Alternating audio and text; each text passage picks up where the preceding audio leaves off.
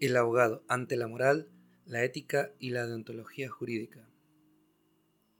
Doctor Carlos Chinchilla Sandí, juez superior, Tribunal de Casación Penal. Resumen. La deontología jurídica comprende las reglas del deber y, como tal, tiene la misión de regular el proceder correcto y apropiado del abogado en su ejercicio profesional. Esta función la realiza desde el ámbito de los llamados códigos deontológicos que regulan toda la actividad de la abogacía, los que a su vez se nutren indiscutiblemente de la moral y la ética.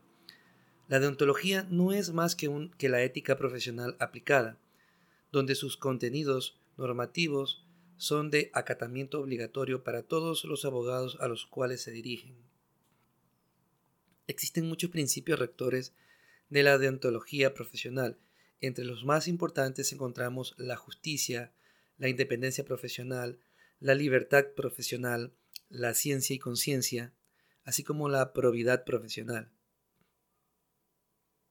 Estos principios brindan contenido y vigencia práctica a la deontología jurídica, desde su inminente carácter preventivo, el cual algunas veces se muestra vulnerado por actuaciones indebidas de los abogados y surge irremediablemente la posibilidad extrema de imponer sanciones disciplinarias a estos. Introducción. Hoy en día en el mundo, y Costa Rica no es la excepción, la atención se dirige al cumplimiento de reglas éticas en el comportamiento humano en todos los ámbitos. Constantemente podemos apreciar el surgimiento de leyes y reglamentos acerca del proceder y conforme reglas de ética, pues el temor directo e inmediato a la corrupción intimida y obliga a tomar acciones en este campo. Sus consecuencias se encuentran en todos los medios, desde la noticia que informa actos de corrupción en el orden político, hasta aquel acontecimiento contra la ética que tiene vinculación con el mundo económico, el acontecer social y sin lugar a dudas el mismo deporte. Esta posibilidad de atracción se identifica con actividades públicas y privadas, actos de, de trascendencia laboral así como profesional, siempre en atención a acciones contrarias a las reglas éticas y deontológicas. Cuando se habla de una conducta ética identificada dentro del ámbito jurídico, resulta no solo exigencia de aquellos profesionales en derecho que se conducen dentro de la administración pública, sino que también en forma racional a los profesionales que ejercen liberalmente el derecho. Como se podrá notar, el efecto es universal y ningún campo del acontecer humano se encuentra exento de la exigencia de un proceder ético y alejado de la corrupción. Resulta innegable la corrosiva y vertiginosa corrupción que se ha generado desde el siglo pasado y hasta nuestros días en todas las profesiones liberales, de la cual no se ha librado la abogacía. Ello nos conduce a replantear los esquemas iniciales, a revitalizar los colegios profesionales y en forma inmediata darle verdadera eficacia a las normas deontológicas que regulan la conducta de los profesionales en derecho, donde se exige el proceder en cumplimiento de reglas éticas, lo que brindará vigencia al principio de probidad profesional, hoy olvidado por muchos y lamentablemente visto con indiferencia por la mayoría. La deontología jurídica no es un proyecto de futuro, sino es una necesidad actual e inmediata. Ello conduce a que los profesionales en derecho, en forma individual y colectiva a través del Colegio de Abogados, atiendan en forma inmediata el cumplimiento y respeto profesional al Código de Deberes Jurídicos, Morales y Éticos del Profesional en Derecho. Moral y ética.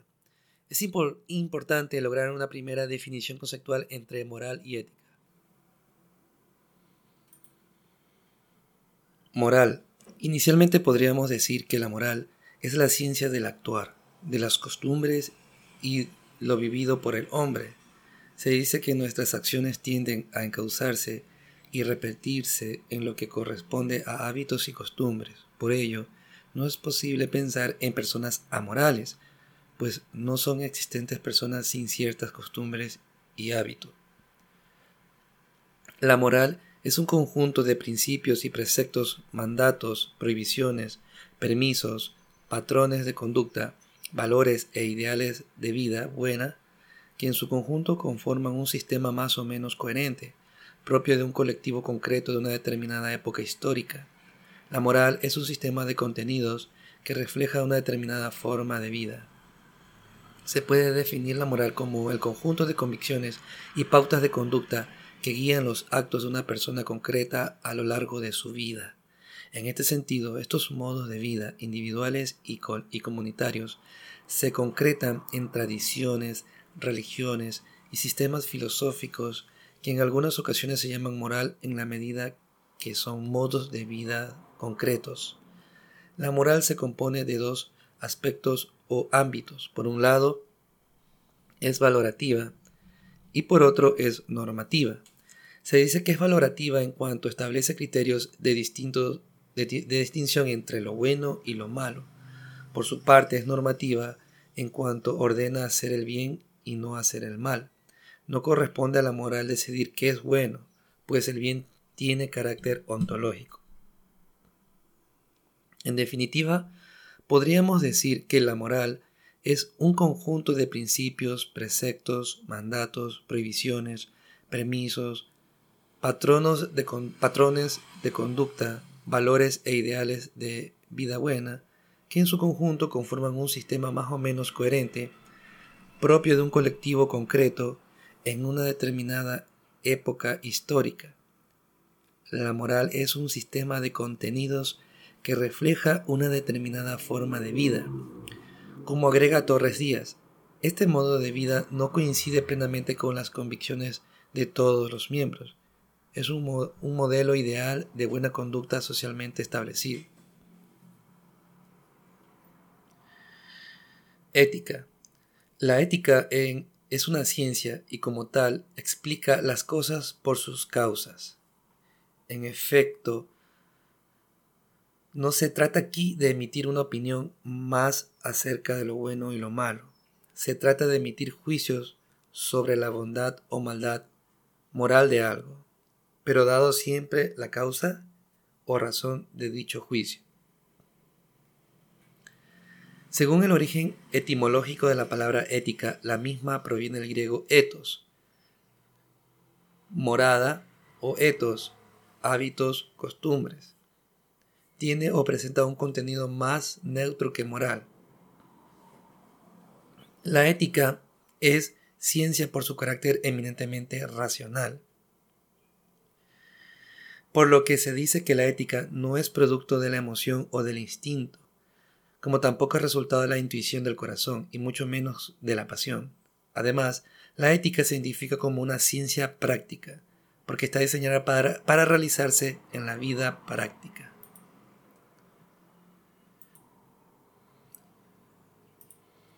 Por otra parte, la ética es considerada como una ciencia normativa, pues se dirige a brindar normas para la vida, orienta la conducta práctica, dirige, en causa las decisiones libres del hombre. Por ello es rectora de la conducta humana. Perdón. La ética se ubica en un nivel reflexivo. Se dice que es moral pensada. La ética se ubica en un nivel reflexivo. Se dice que es moral pensada. La ética propone pensar en qué acciones son buenas para el hombre, qué acciones son justas. Se dedica a realizar una reflexión sobre la moral, brinda permite dar cuenta racionalmente de la dimensión moral. Para Gutiérrez Sáenz,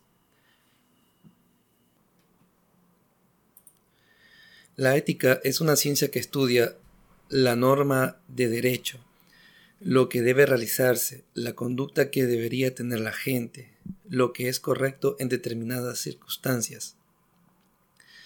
La mordida, el chanchullo, el fanatismo religioso son normas, son normales, de hecho en ciertos ambientes, pero no son la lo normal en derecho. La razón estudiará en cada caso y justificará lo normal, lo normable derecho.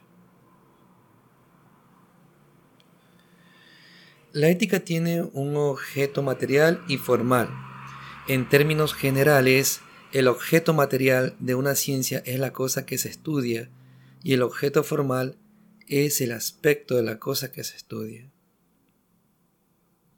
En la ética, el objeto material está representado por los actos humanos y el objeto formal es la bondad o maldad de esos mismos actos humanos. De lo expuesto podemos extraer las características identificadoras de la ética. Es una ciencia, es racional, es práctica, es normativa. Su tema es la bondad y maldad de los actos humanos. Desde este panorama se puede definir la ética como una ciencia práctica y normativa que estudia racionalmente la bondad y maldad de los actos humanos. Diferencias e identidades entre la moral y la ética. Existen una serie de diferencias conceptuales y de contenido entre la moral y la ética. No obstante, también hay campos de conexión entre ambas. Tanto la moral como la ética orientan nuestras acciones. No obstante, la moral orienta nuestra conducta directamente por su parte. La ética no tiene por qué tener una incidencia inmediata en nuestra vida cotidiana. Puede servir de modo indirecto de orientación, pues su objetivo es indicar qué concepción moral es más razonable. A pesar de mostrar sus diferencias en la práctica, la ética y la moral comúnmente se utilizan como sinónimos. si revisamos la raíz etimológica de ambas palabras, podremos escudriñar que significan algo semejante, modo de ser, carácter, etos, morada, moris, costumbre. Por ejemplo, se habla de comportamiento poco ético cuando queremos decir que no se conforma a la norma vigente. En este sentido, podemos decir que no podemos separar en forma absoluta la moral y la ética, lo vivido y lo reflexionado, pues reflexionamos en la vida. Nuestras razones nacen de nuestra concreta moral y los bienes que buscamos son los bienes concretos de nuestra tradición. Nuestra racionalidad depende de lo particular, del contexto, de nuestra historia y no podemos salir de esta finitud e historicidad hacia principios abstractos y universales salvo en la ficción o en el sueño. Deontología profesional. Desarrollo conceptual de la deontología profesional. La deontología desde su origen etimológico expresa el deber, deón, deber en griego, lo que debe ser hecho. La forma de comprender y aplicar las normas éticas puede ser de dos tipos, un tipo teleológico dirigido al análisis de los fines, de las metas, de las consecuencias, de la utilidad, de las repercusiones de la acción, o un tipo deontológico, el que ahora nos interesa, donde se brinda importancia a la cualidad intrínseca de obligación unida a la norma misma. La ley es la ley, como ejemplo. La deontología es aquella parte de la filosofía que trata del origen, la naturaleza y el fin del deber. En contraposición a la ontología, se trata de naturaleza, el origen y el fin del ser.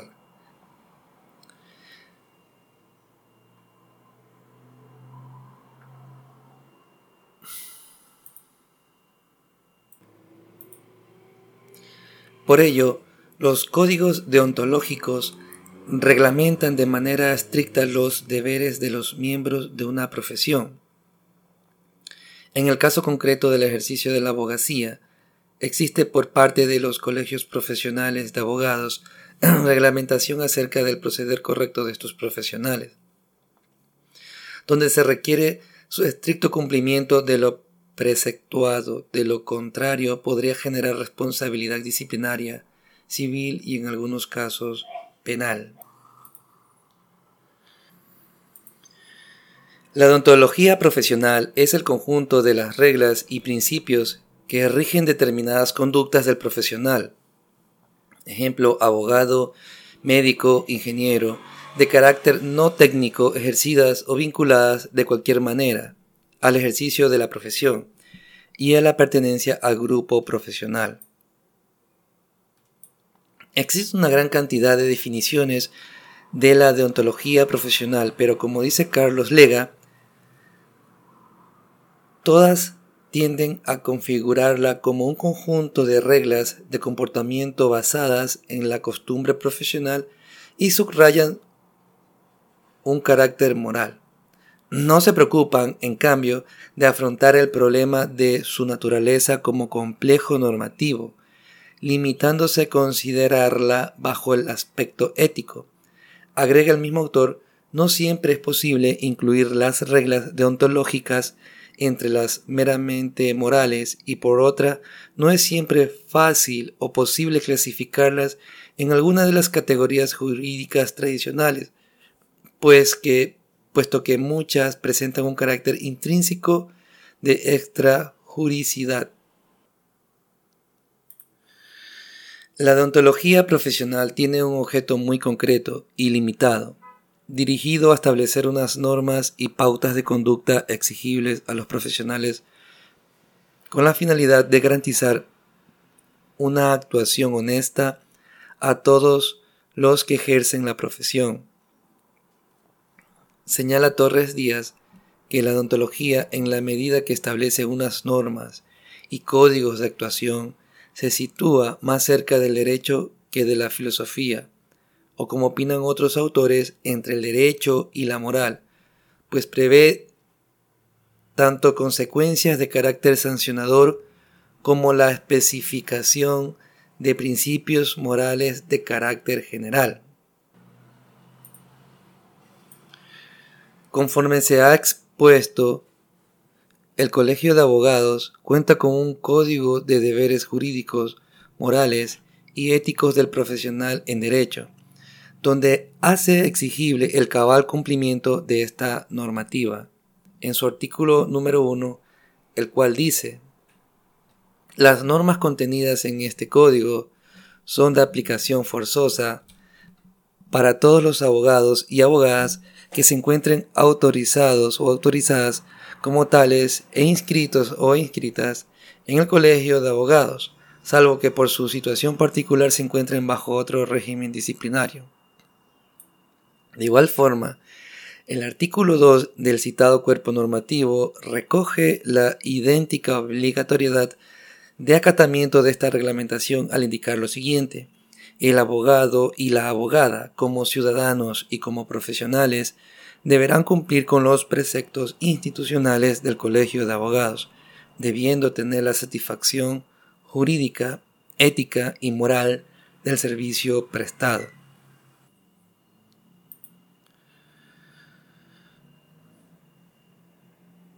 Esta tendencia de crear nuevos cuerpos normativos deontológicos profesionales se encuentra recogida en el ámbito de la Unión Europea, la cual promulgó el Código Deontológico de los Abogados de la Unión Europea.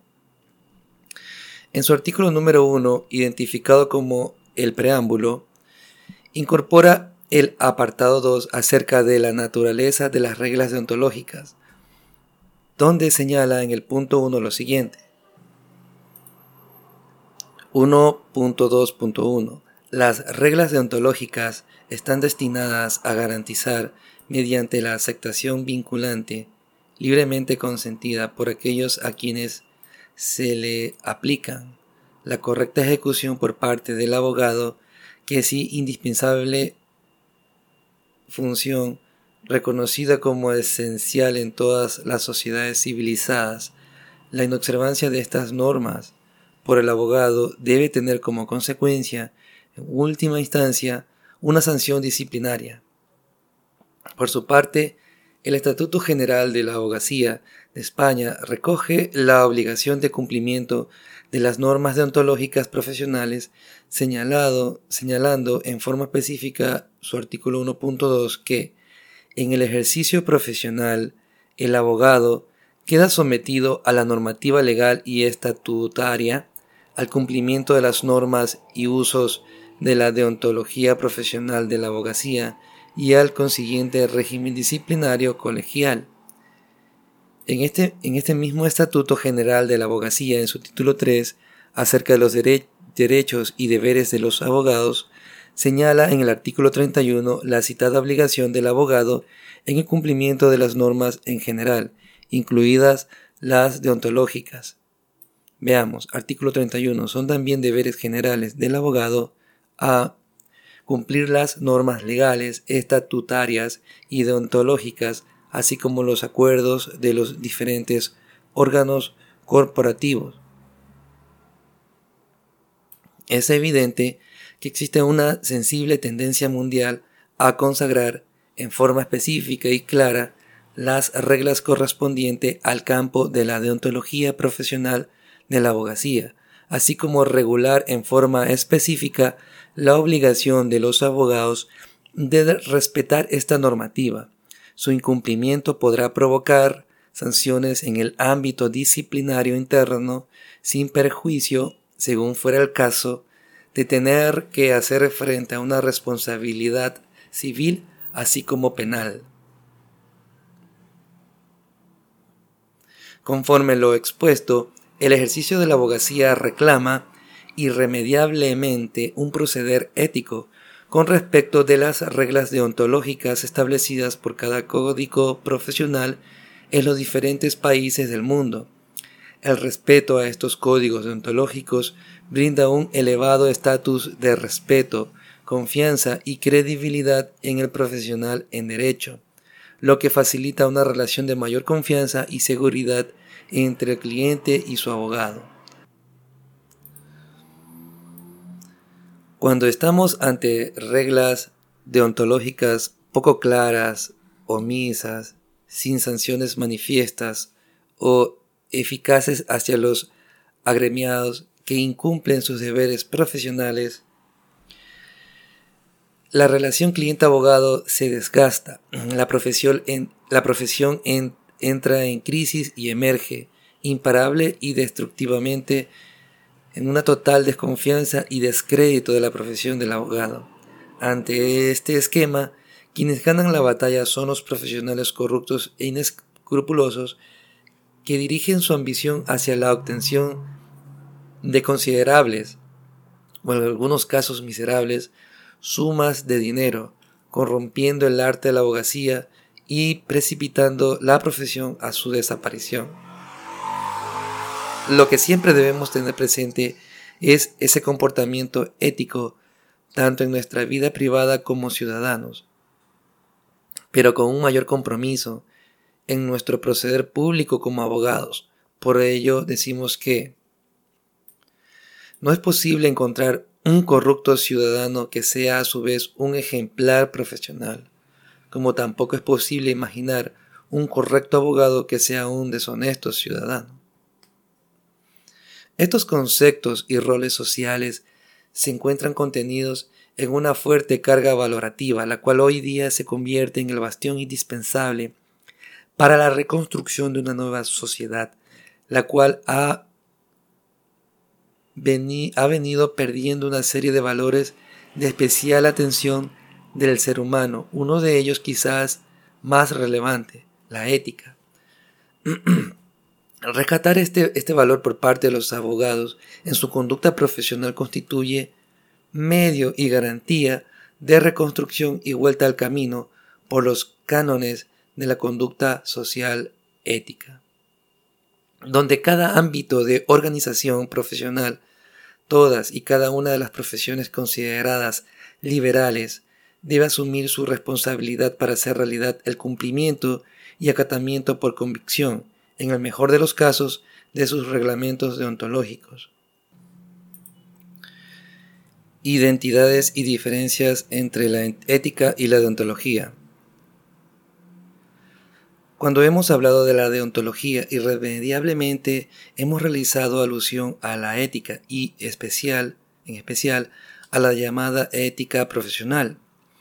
Se propone que la ética profesional es esa ética aplicada no normativa y no exigible que propone motivaciones en la actuación profesional, que se basa en la conciencia individual y que busca el bien de los individuos en el trabajo. La ética es, por lo tanto, el horizonte, la configuradora del sentido y la motivación de la deontología. Esta relación resulta sumamente estrecha, donde la deontología cuenta como punto de referencia y motivo de regulación. La ética profesional, la primera, no subsiste sin la segunda, y de igual modo, la segunda no cuenta con sentido práctico de regulación y cumplimiento obligatorio, sin identificarse con un cuerpo normativo deontológico. En este sentido, se dice que la deontología es la ética aplicada al campo profesional, en este caso abogacía, la que se concreta en normas y códigos de conducta exigibles a los profesionales. Esta normativa es aprobada por el colectivo de los profesionales, donde se enumeran una serie de deberes y obligaciones mínimos para todos estos profesionales, regulando consecuencias de carácter sancionador disciplinario.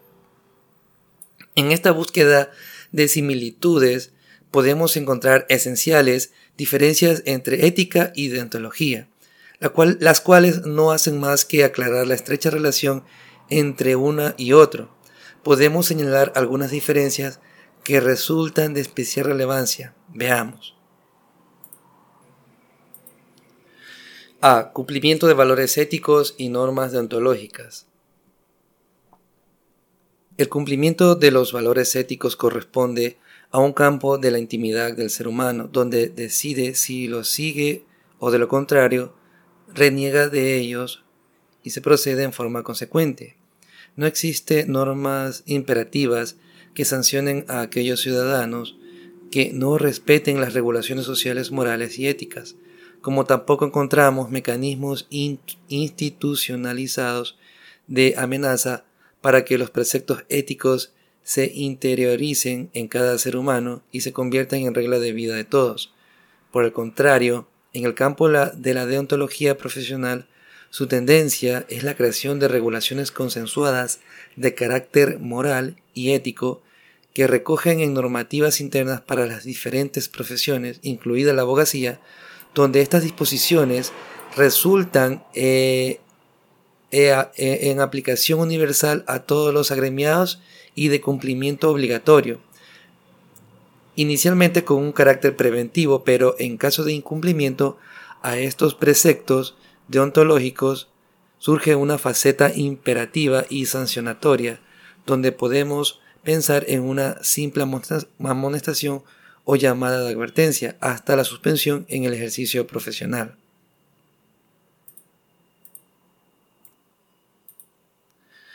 B. Enseñanza de la deontología a la ética. La ética tiene mucho que aprender de la deontología, pues la primera presenta un ámbito de regulación más genérico, abstracto y distante de los sujetos a los cuales se dirige, por lo que su efectividad y seguimiento resulta cuestionable y difícil de entender. Por su parte, la deontología muestra problemas y realidades concretas del profesional donde se regula en forma directa y efectiva el acatamiento de las disposiciones o regulaciones ético-profesionales, pues su incumplimiento se encuentra inmerso dentro del ámbito de sanciones disciplinarias que podrían provocar, en el más grave de los casos, la separación temporal en el ejercicio profesional de aquellos agremiados que han incumplido estas normas deontológicas. C.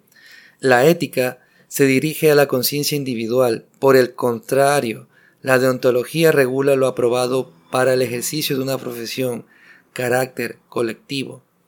La ética dirige su atención en última instancia a la conciencia individual.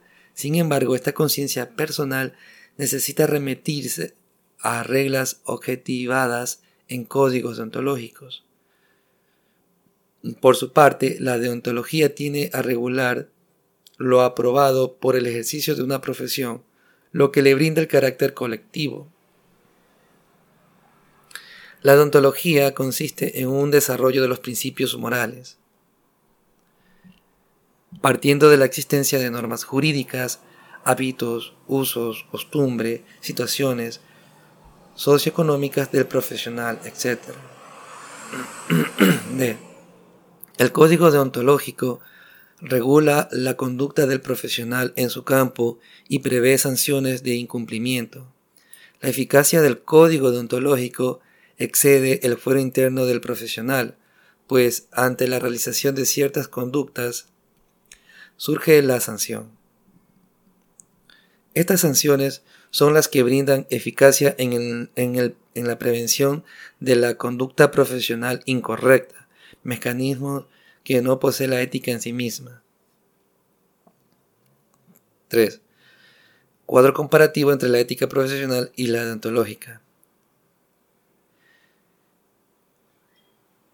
En la ética profesional podemos encontrar que la etimología indica que es ethos, modo de ser. En deontología es, eh, su etimología es deon, deber. En la ética profesional eh, es no normativa, no contiene sanciones, no, hay, no, hay, no tiene una normativa.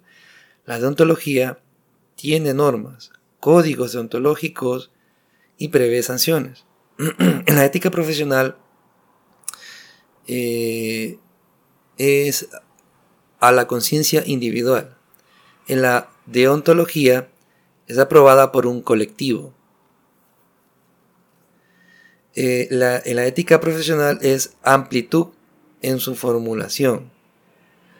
En deontología, mínimos exigibles a los profesionales. Mínimos exigibles. En la ética profesional propone motivaciones, da sentido. En deontología exige actuaciones, comportamientos. 4. Principios deontológicos de la abogacía como profesión. La deontología se inspira en unos principios eh, generales que permiten identificar sus líneas de acción y brindan cohesión al conjunto. Estos principios resultan particulares cuando se trata de la abogacía, por ello el interés en identificar los mismos y conocer su contenido. 1. Justicia. Es difícil brindar un concepto de la justicia. Muchos autores ni siquiera se detienen a pensar en ello, como otros llegan a confundirse en este trabajo de conceptualización. La abogacía ha sido diseñada para la justicia, de igual forma, Couture en su exposición de los mandamientos del abogado recoge como número 3 el siguiente. La abogacía es una ardua fatiga puesta al servicio de la justicia. Como vemos, efectivamente el profesional en derecho debe dirigir su atención al fortalecimiento y aplicación de la justicia, de lo contrario, estaría incumpliendo su misión de ayuda al derecho y a la misma sociedad.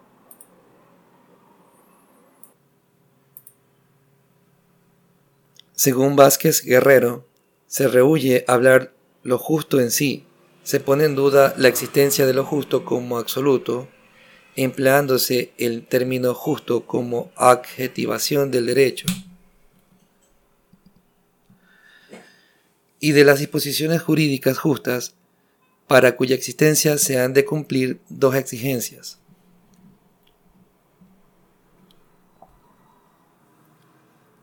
Origen contractual de la norma o del derecho y garantía de los derechos fundamentales. Lo justo es un bien primario y debe servir de norte al abogado en su ejercicio profesional. Por ello, para la deontología jurídica el valor supremo es la justicia, y ella dirige su atención.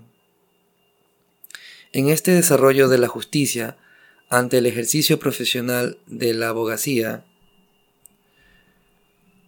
Couture nos indicó que mandamiento identificado como tercero, pero además nos muestra esa faceta práctica que enfrenta aún hoy día el abogado litigante ante los casos que le son sometidos a su conocimiento.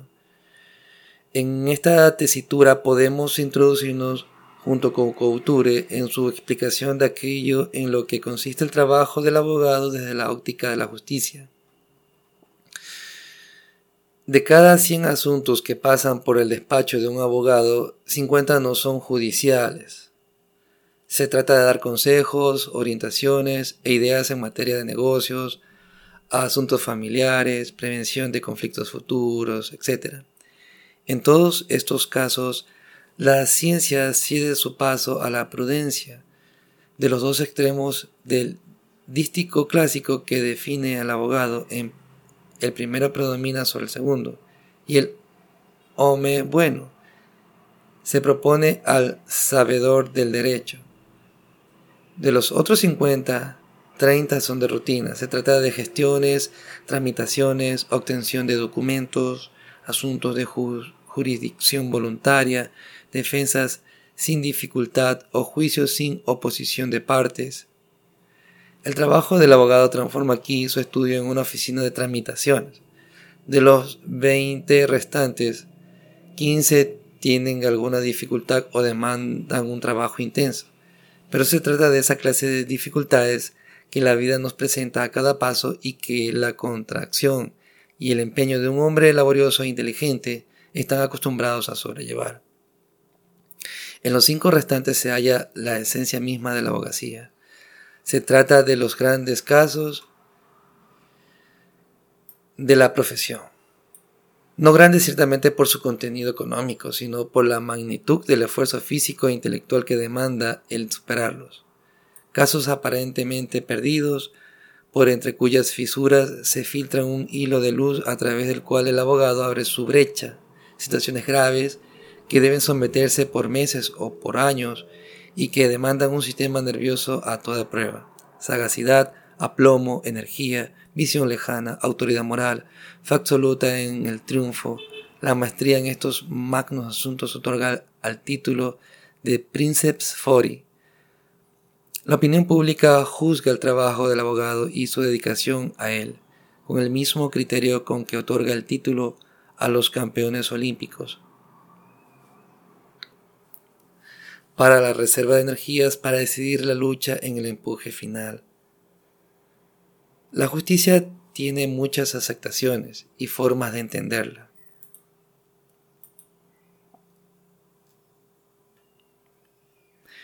En este momento no nos interesa la justicia como poder desde un ámbito político, tampoco la justicia como cuerpo o concepto funcionarial y excluimos su identificación como administración de justicia, concepto cargado de un gran valor orgánico, sino que nos interesa identificarla en dos de sus aspectos que consideramos más relevantes, la justicia como virtud y como resultado. A justicia como virtud. Como virtud, la justicia es un principio operativo que nos dirige a ser justos. La justicia es virtud social, pues cada uno de nosotros llevamos en forma consciente o latente una idea primera de lo que es justo, todo lo simple que se quiera, pero natural, incorruptible, aunque pueda estar soterrada bajo vicios, pasiones e intereses, y aunque muchas veces no se la quiera escuchar. Y el abogado e-, es, debe ser, el sacerdote de esa idea, que hace posible la convivencia y la cooperación social en un ambiente de orden fecundo. En todo esto, es interesante reconocer que el talento no es cualidad suficiente en una profesión que se relaciona con tan de cerca a la justicia. En este sentido, la independencia y el desinterés constituyen las virtudes esenciales y especialmente meritorias del abogado la justicia como resultado. La idea de justicia lleva implícita una noción de reparto. El dar a cada uno lo suyo implica un conocimiento previo de lo que es propio de cada cual y una atribución a título personal de lo que hemos individualizado como su pertenencia. Esta perspectiva de la justicia desde el ámbito de la proporcionalidad tiene dos visiones diferentes, según hablemos de la justicia conmutativa y justicia distributiva. Respecto a la justicia conmutativa, tenemos que la proporcionalidad adquiere un perfil de igualdad aritmética, pues aplicándose a las relaciones interpersonales hay una equivalencia entre lo que se da y lo que se recibe. En una compraventa, si prevalece la justicia, habrá una equivalencia entre la casa y el precio. Costa distinta será la determinación de, de lo concreto de esa equivalencia. En el caso de la justicia distributiva, la proporcionalidad tiene su razón en los méritos y circunstancias personales de aquellos que participan en la distribución. Por ello, el centro de gravedad de la operación se desplaza de la igualdad aritmética de las cosas que se dan y reciben, justicia conmutativa, a la desigualdad personal de los participantes, cuya proporción ha de respetarse, justicia distributiva. Existen una serie de prácticas que se consideran contrarias a la justicia y que dirigen a pensar en la injusticia. Lamentablemente, en algunas de estas prácticas participa el abogado como artífice de conductas inapropiadas e indecorosas, las cuales justifica sin razón alguna en el ánimo de ganar el pleito judicial para favorecer a su cliente. Respecto a este tema, Couture expone su mandamiento número 8 el cual dice,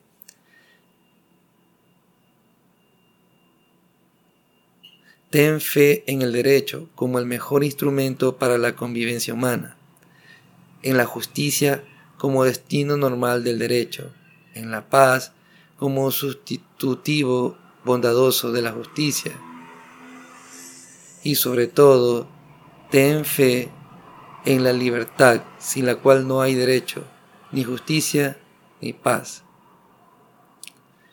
El derrotero a seguir para el abogado se encuentra marcado por la justicia, la que no permite actuaciones contrarias a ella, por lo que sin lugar a dudas un proceder injusto como lo podría ser el uso alternativo del derecho, el fraude del fin perseguido por la ley, la multiplicación injustificada de incidencias o prolongación indebida de procedimientos y finalmente cualquier otra desviación del proceso hacia la obtención de fines ilícitos.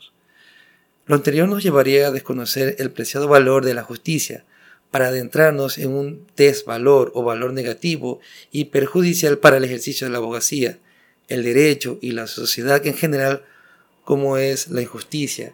Algunos de los profesionales en derecho que no han logrado interiorizar la importancia de sus propios códigos deontológicos proceden en forma consciente a dirigir su ejercicio profesional de manera inadecuada y contraria a la justicia, la libertad y el mismo derecho. Por ello, estas normas deontológicas emergen en reclamo de esta desviación y le requieren al abogado afrontar su responsabilidad por las actuaciones realizadas. 2. Independencia profesional. Este principio tiene una relación directa con la abogacía, debido a que sus características conducen a su identificación dentro del ámbito de la deontología jurídica. Para algunos, como el caso de Carlos Lega, que independencia profesional no tiene solamente relieve deontológico, sino que configura jurídicamente uno de los bienes materiales de que es titular el ente profesional, que ha sido dotado del poder deber de salvaguardarla. Referido al ejercicio de la abogacía para Carlos Lega, la independencia se entiende como ausencia de toda forma injerencia, de interferencia, de vínculos y de presiones de cualquier, cualquiera que sea provenientes del exterior y que tiendan a influenciar, desviar o distorsionar la acción del ente profesional como la consecuencia, para la consecución de sus fines institucionales y la actividad desempeñada por los colegiados en el ejercicio de su profesión. Cualquier distorsión o intromisión en la independencia del profesional en derecho debe ser considerada ilícita. Como vemos, al, formar al, formar de definir el principio de independencia es en forma negativa, como la ausencia de injerencias y presiones en el ejercicio de la profesión, pero también desde un aspecto positivo, como lo son la autonomía y la libertad en la citada actividad profesional. Es manifiesto que el abogado debe atenerse profesionalmente a su saber y conciencia, por lo que la independencia de su actuación va referida en principio a estos extremos. Partiendo de lo anterior, el primer obstáculo a la independencia profesional lo es la propia ignorancia del profesional en derecho. Por ello, cuando se hace referencia a la independencia del abogado, no es a esa autonomía o independencia a la que nos referimos, sino a la que tiene su asiento en la voluntad, es decir, en la libertad del profesional, esto es, a la posibilidad de tomar decisiones propias, no condicionadas por injerencias o, mediaciones externas. Estamos, pues, ante un concepto de independencia exterior no interior. La independencia del abogado se puede ver amenazada externamente y puede venir del órgano judicial, autoridades administrativas, poderes políticos económicos, colegio profesional, cliente. 3. La libertad profesional. El principio de libertad profesional tiene mucha afinidad con el anterior principio de independencia profesional que estudiamos. Este principio de libertad profesional se refiere al propio ejercicio de la función del abogado. A pesar de la cercanía y conexión que puede existir entre este y el principio de independencia profesional, logran diferenciarse en cuanto al principio de libertad profesional se refiere a la libertad de autodeterminación del profesional en orden a su conducta en el ejercicio de la profesión, no solo desde un punto de vista técnico, sino también con relación a los comportamientos que complementan a los técnicos. Según Carlos Leja, mientras que el principio de independencia supone sobre todo una garantía del ente profesional y del profesional individualmente considerado frente a las intromisiones arbitrarias de terceros, el principio de libertad en su aspecto deontológico concierne en particular al comportamiento del abogado con relación a su cliente y tiende a, a temperar las exigencias de las normas del arte forense con el interés del asistido y con la dignidad profesional del quien lo asiste. Ciencia y conciencia. El principio ontológico que ahora nos ocupa, el cual tiene un alcance universal, se refiere al obrar según ciencia y conciencia. Este principio arroja dos conceptos que requieren una precisión inmediata para desentrañar el contenido del mismo. Hablamos de la ciencia y la conciencia. A la ciencia. Cuando se habla de la ciencia, hacemos referencia a la ciencia propia del profesional, sea el derecho no solamente desde su aspecto teórico, sino también práctico. La ciencia propia del abogado es esencialmente una ciencia jurídica comprensiva, no solamente de la normativa en, rigor, sino más bien de su aplicación jurisprudencial y comprende el conocimiento de la doctrina y de los principios jurídicos filosóficos en que la doctrina se basa. El abogado debe ser, además, un humanista. Su ciencia no es una colección de principios abstractos y descarnados, sino aplicables a conflictos personales y concretos. De aquí viene el abogado a tener su vocación humanista. En el hombre confluyen todos los saberes y todos ellos como todos los humanos conciernen al jurista, aunque no con la misma intensidad y profundidad en todos los casos. Conciencia. Cuando el concepto de conciencia la, la, debemos vincular al calificativo profesional, conforme lo anterior, prescindimos de las discusiones de la conciencia a nivel de la filosofía, la psicología y la religión, pues su vinculación se realiza con la ética profesional. La conciencia profesional se encuentra vinculada con el conocimiento y en este sentido con la autorresponsabilidad del profesional. Este último debe actuar no solo con rigurosa atención a las normas técnicas, sino también con conocimiento de todas las consecuencias que derivan de su aplicación, incluso hasta más allá de los límites de la relación profesional, teniendo en cuenta el interés individual del cliente y en general de la colectividad en relación a la función social desarrollada por la profesión. Existe una clara vinculación del concepto conciencia con la moral. Propiamente, una moral usual vinculada al marco del ordenamiento de la profesión de abogado y del ordenamiento jurídico en general. Esta cercanía entre conciencia y moral se evidencia debido a que el abogado en su práctica profesional debe emplear, además de los aspectos técnicos de su ciencia, ideas propias de justicia. La conciencia no es una simple oposición subjetiva sobre la moralidad del acto, como tampoco la conciencia profesional se limita al aspecto voluntarista. Entre la ciencia y conciencia existe un innegable nexo, a pesar de que los términos de valoración de una y otra son diferentes. No es posible objetarse que entre ambas se cuenta con el conocimiento que el profesional debe tener de los valores esenciales de su profesión, tanto en el aspecto técnico como social y humano. Leja realiza una clara vinculación entre la deontología y la conciencia. Señala que la deontología toma un considerable en consideración la conciencia profesional en cuanto que persona humana inserta en el complejo social y reafirma la exigencia del conocimiento que aquel debe tener de los valores esenciales de su profesión, pero también de los subjetivos referidos a sí mismo, al cliente, a los terceros con quienes entra en contacto y los de la colectividad en general. En este sentido, Couture expone el mandamiento número 2, según el cual el derecho se aprende estudiando, pero se ejerce pensando. Lo repetimos, el derecho se aprende estudiando, pero se ejerce pensando. Como se podrá notar, el enunciado de este mandamiento se recoge con meridiana precisión el conocimiento científico que el profesional en derecho debe tener de la ciencia que aplica, pero además requiere realizar el ejercicio de su profesión con el pensamiento, diríamos con su conciencia. Probidad profesional. La probidad es la honradez, una, profesional, una profesional debe ser, sin lugar a dudas, una persona honesta, donde sea su pauta de conducta en su vida profesional y además privada. La probidad es un concepto que tiene carácter universal y una inmediata relación con la deontología, por lo que se aplica a todas las profesiones, incluida la abogacía. Se incorpora al concepto de probidad el adjetivo profesional que conduce a la identificación de la aceptación más común de la probidad.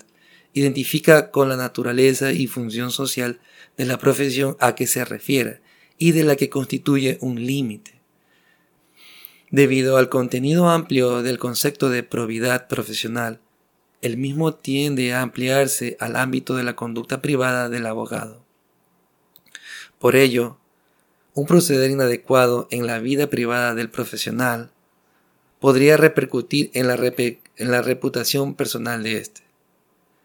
Como vemos, el impacto podría trascender del ámbito privado y particular del sujeto hasta el profesional, donde la reputación del abogado se podría ver perjudicada y en algunos casos podría dar lugar a la aplicación del código deontológico particular. Conclusiones. La deontología jurídica abarca conceptos y principios que, esencialmente, se encuentran estrechamente unidos a las actividades del proceder ordinario del profesional en derecho. Dentro de estos conceptos y principios entendemos incluidos la moral, la ética, la probidad, la independencia y la libertad profesional, entre otros. La correlación inmediata entre moral y ética resulta innegable, como también lo es de estas con la deontología profesional y específicamente la deontología jurídica, ¿Existe algún tipo de resistencia a la promulgación de códigos deontológicos que regulen las profesiones liberales, incluida la abogacía? A lo anterior podemos decir sin temor a equivocarnos que, efectivamente, la gran mayoría de abogados se comporta en forma acorde con los más serios mandatos deontológicos, aún sin necesidad de la existencia de este tipo de, de normativa. No obstante lo expuesto, existe un margen, un margen reducido de abogados a los cuales la simple enunciación de postulados morales y éticos no les proveen contención en su actuar, Por ello resulta indispensable la formulación de estos códigos deontológicos de los abogados como regulaciones de carácter preventivo que, en el peor de los casos, actuarán para sancionar algún proceder incorrecto del profesional en derecho, donde se le podría llegar a imponer, en caso extremo, una sanción disciplinaria.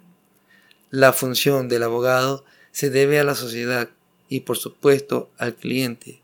Lo anterior debe dirigirlo a la búsqueda, en todo momento, de la justicia al caso concreto, donde su proceder debe enmarcarse en el comportamiento ético profesional.